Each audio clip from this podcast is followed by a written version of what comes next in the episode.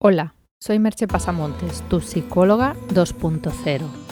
Puedes contratar mis servicios profesionales de psicoterapia y coaching, online o presencial en www.merchepasamontes.com. Puedes comprar mi nuevo ebook Calma tu mente, domina tu ansiedad entrando en mi blog y lo encontrarás en formato PDF o entrando en Amazon donde lo encontrarás para leer en libros digitales. El podcast de hoy lleva por título 10 enseñanzas que obtuve del mindfulness. El mindfulness o atención plena es un estado de conciencia no reactivo y no prejuicioso, de aceptación y observación de la experiencia tal y como es en el momento presente. Sabéis que hace ya tiempo que practico mindfulness y desde hace más de un año lo hago de manera diaria. Y lo aplico con enorme aceptación y buenos resultados en la terapia. Practicar mindfulness me ha ayudado en muchas facetas. Por eso hoy os quiero hablar aquí de mi propia experiencia, de lo que yo he vivido. Os reseño a continuación las 10 enseñanzas que obtuve del mindfulness. A estar más presente.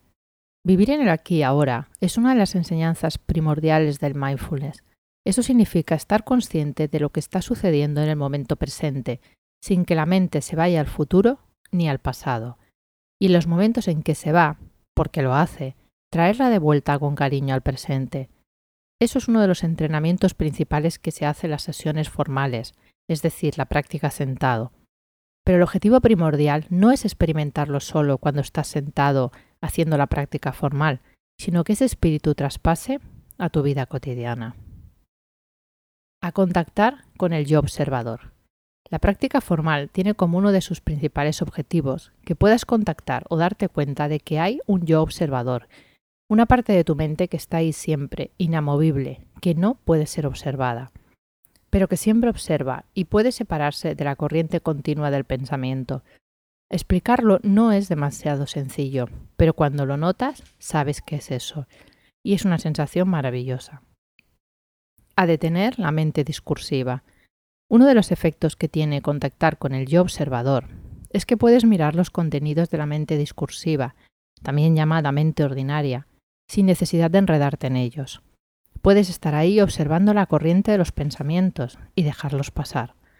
Claro que a veces te enganchas con algunos de esos pensamientos, pero cuando sucede te das cuenta y vuelves a poner la atención en la respiración y los dejas pasar. En la vida diaria te ayuda a no quedarte tan enredado en ciertos pensamientos y a ser capaz de poner un poco de distancia en algunas situaciones, como por ejemplo en una discusión.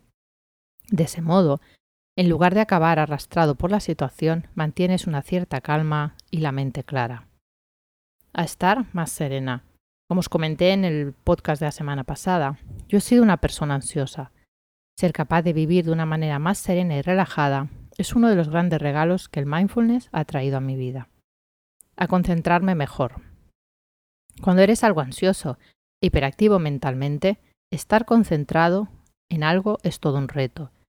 Es posible que no ganara un concurso de concentración, pero gracias al mindfulness he logrado mejorar notablemente mi capacidad de estar atenta a una sola cosa por vez, durante un periodo de tiempo. Es también un buen antídoto contra la fragilidad de la atención que, que impera hoy en día. A fluir más. Cuando se está más presente sereno y concentrado, el resultado es que todo tú estás inmerso en la situación o tarea que estés realizando y se producen los estados de flujo. A veces se producen ante un paisaje hermoso en el que de repente te sientes tan inmerso que pareciera que el paisaje tú fueras la misma cosa.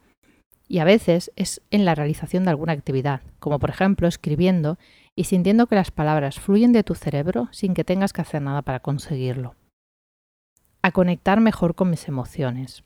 Parte del trabajo del mindfulness consiste en ser capaz de darse cuenta de las sensaciones, por sutiles que sean, que afloran en tu cuerpo cada vez que un pensamiento atraviesa la mente, y de observar el cuerpo en su totalidad.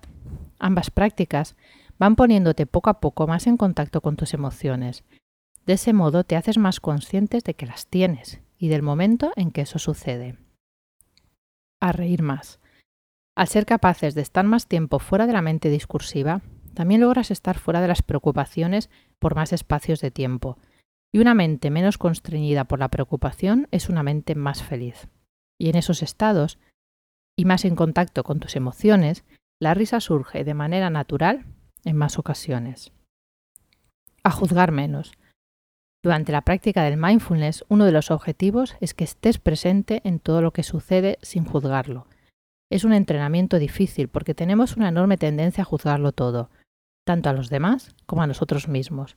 Pero con la práctica consigues hacerlo cada vez menos, y eso te conduce también a una mayor aceptación, tanto de los demás como de ti mismo. A ser más compasiva.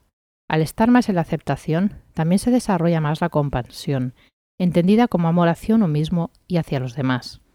Cuando cesas de juzgar y aceptas, la compasión surge de manera natural. Todo ello hace del mindfulness una práctica muy recomendable.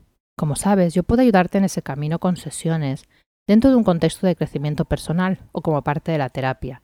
Y si quieres, para empezar por tu cuenta, en mi último libro, Calma tu mente, domina tu ansiedad, encontrarás una buena guía con ejercicios prácticos y grabaciones guiadas incluidas para iniciarte en ese camino. Te dejo con dos preguntas.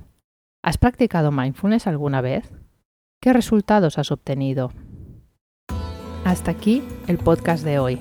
En mi blog www.mercepasamontes.com encontrarás enlaces para ampliar la información sobre lo que te he hablado y también links a mis servicios profesionales de psicoterapia y coaching y para descargarte el libro Calma tu mente, domina tu ansiedad. Nos escuchamos en el próximo podcast. Bye bye.